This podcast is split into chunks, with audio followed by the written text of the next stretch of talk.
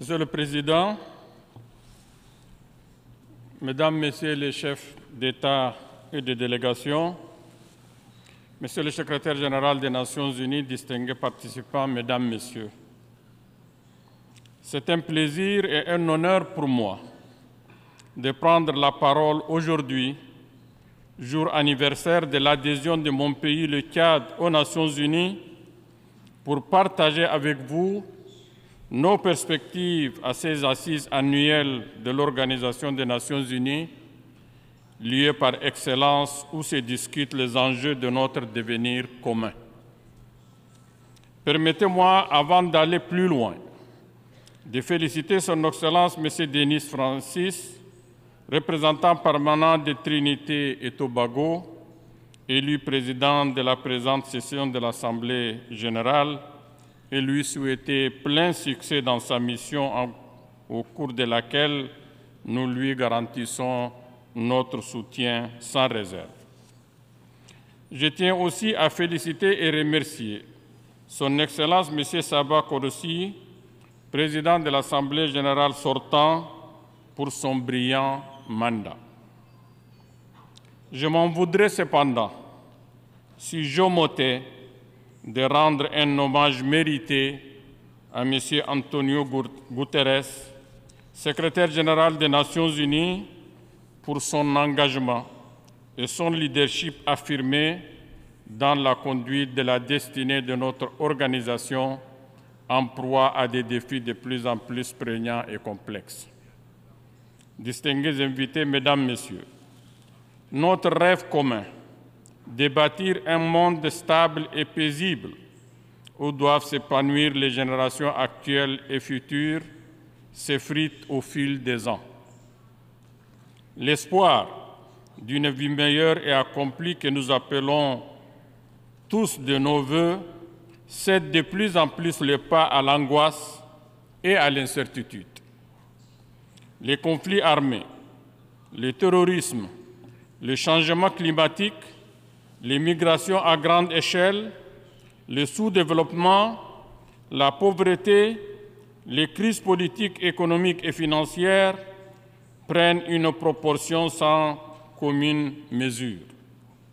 Tous les jours, nous vivons des scènes atroces et traumatisantes qui heurtent notre sensibilité humaine.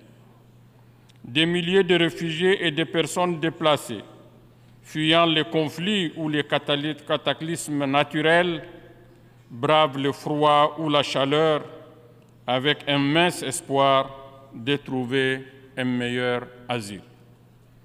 À cet instant, les Tchadiennes et les Tchadiens ont une pensée pieuse à l'endroit de leurs sœurs et leurs frères du Maroc et de la Libye, victimes des dernières tragédies il leur présente toutes leurs condoléances.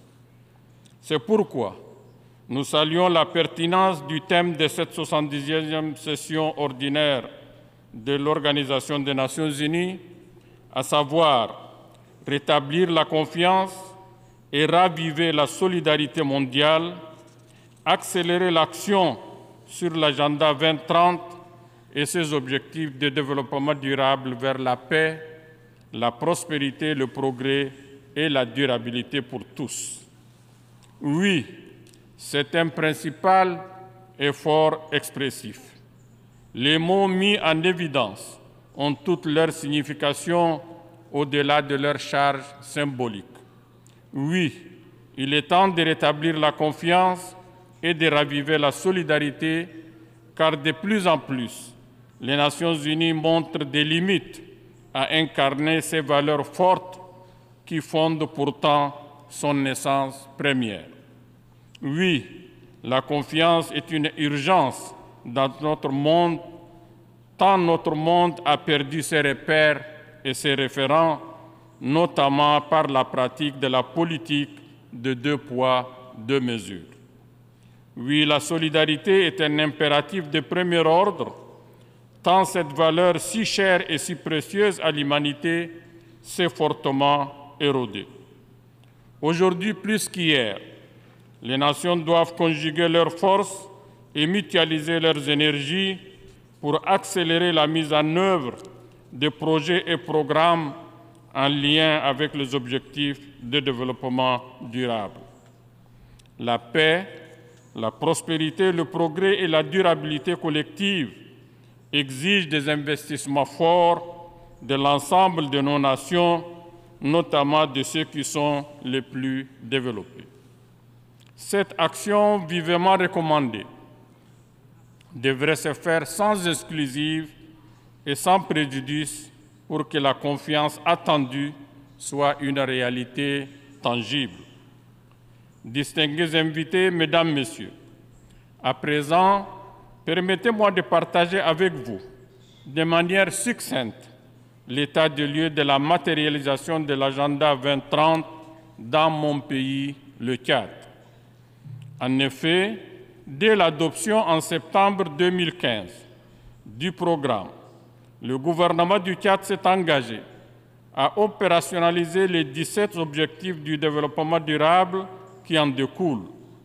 Cet engagement est conforté par la pertinence des ODD au regard du contexte et des défis de développement au Tchad, notamment dans tous les domaines cibles des ODD qui sont le développement du capital humain, la réduction de la pauvreté et l'amélioration des conditions de vie de la population, la gestion durable de l'environnement et la consolidation de la paix et de la stabilité.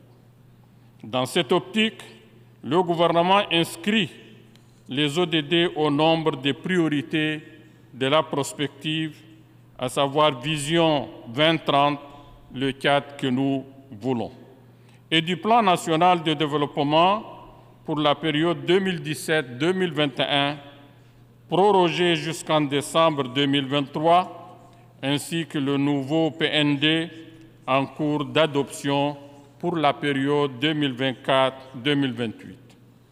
La mise en œuvre des ODD au Tchad s'est faite malheureusement dans un contexte marqué entre autres par la chute des cours des matières premières sur les marchés mondiaux, les attaques répétées de la secte Boko Haram, la crise sanitaire due à la pandémie du Covid-19, les changements climatiques, les conflits intercommunautaires dans les pays voisins avec effet direct sur notre population ainsi que le conflit politico-militaire. Cette situation est aujourd'hui aggravée par la guerre en cours au Soudan voisin. À cette date, nous dénombrons plus de 400 000 nouveaux réfugiés, en plus de 600 000 réfugiés déjà installés au Tchad depuis plusieurs années. À ces chiffres s'ajoutent les réfugiés venant de notre voisinage immédiat et d'ailleurs. Ainsi, sur une population totale de 17 millions d'habitants de Tchadiens, près de 2 millions sont des réfugiés. C'est un fardeau bien lourd pour le Tchad. Mon pays en appelle à une action rapide, concertée et globale de toute la communauté internationale pour faire face à cette catastrophe humanitaire, probablement la pire en cours dans notre monde. Par ailleurs, le Tchad salue l'organisation en marge de l'Assemblée générale des Nations unies de deux sommets, l'un sur le changement climatique et l'autre sur la couverture sanitaire universelle. Sur le changement climatique, le Tchad, à l'instar d'autres pays membres des Nations unies, fonde l'espoir que la dynamique enclenchée par le secrétaire général des Nations unies sur la nécessité d'une action mondiale contre les changements climatiques permettra de mobiliser les ressources nécessaires pour la mise en œuvre de l'accord de Paris et des directives qui en découlent. Concernant la couverture sanitaire universelle engagée de longue date par nos différents pays, elle demeure à terme la solution la plus appropriée pour répondre aux besoins de soins de santé de qualité accessibles à moindre coût pour tous, ainsi que pour renforcer nos systèmes de santé déjà fragilisés par la pandémie de Covid-19. Le gouvernement tchadien y veille avec toute l'attention requise. Mesdames, Messieurs, comme vous le savez, depuis le décès brusque et tragique du président Idriss Déby Itno, paix à son âme, le Tchad est engagé dans un processus de transition politique inclusif et transparent. Le premier jalon de cette transition fut la conclusion de l'accord de Doha entre le gouvernement et les mouvements politico-militaires en août 2022. Cet accord a permis le retour au pays de nombreux Tchadiens, exilés ou réfugiés. Cette volonté politique manifeste de donner à notre pays un nouveau départ et permettre sa refondation s'est traduite par la tenue d'un dialogue national inclusif et souverain qui a rassemblé l'écrasante majorité des forces vives de la nation pendant 45 jours. Aujourd'hui, le gouvernement d'union nationale, issu de ces assises, est à pied d'œuvre pour la tenue du référendum constitutionnel qui déterminera la forme de l'État. L'adoption de la nouvelle loi fondamentale ouvrira la voie au rétablissement progressif de l'ordre constitutionnel à l'échéance fixée par le dialogue national inclusif et souverain. Sous l'impulsion du chef de l'État, le président de la transition, des réformes hardies, tout à la fois administratives, judiciaires, sécuritaires et militaires, ont été exécutées. D'autres sont en cours. Dans l'intervalle, des des gestes forts d'apaisement allant de l'ouverture de l'espace politique à la grâce présidentielle ont contribué à défendre le climat au sein de la classe politique. Cette dynamique de dialogue participatif a permis également la mise en place d'un cadre de concertation des partis politiques sur des bases plurielles. Sayyidati Sadati.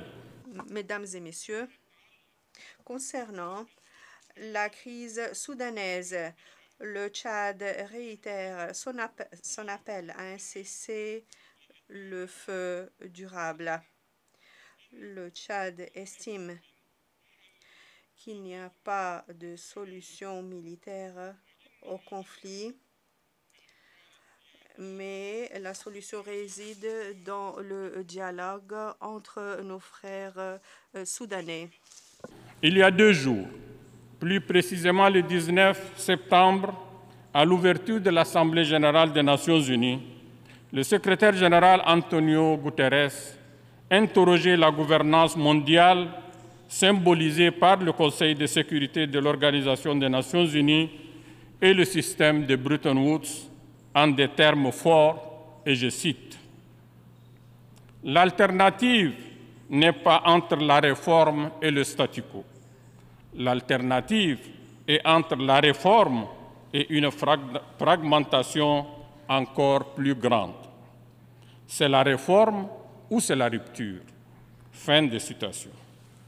Qui peut dire plus face à la recrudescence des rivalités géopolitiques actuelles avec le risque d'une nouvelle guerre froide dommageable pour la paix dans le monde alors que le multilatéralisme rencontre une crise grave?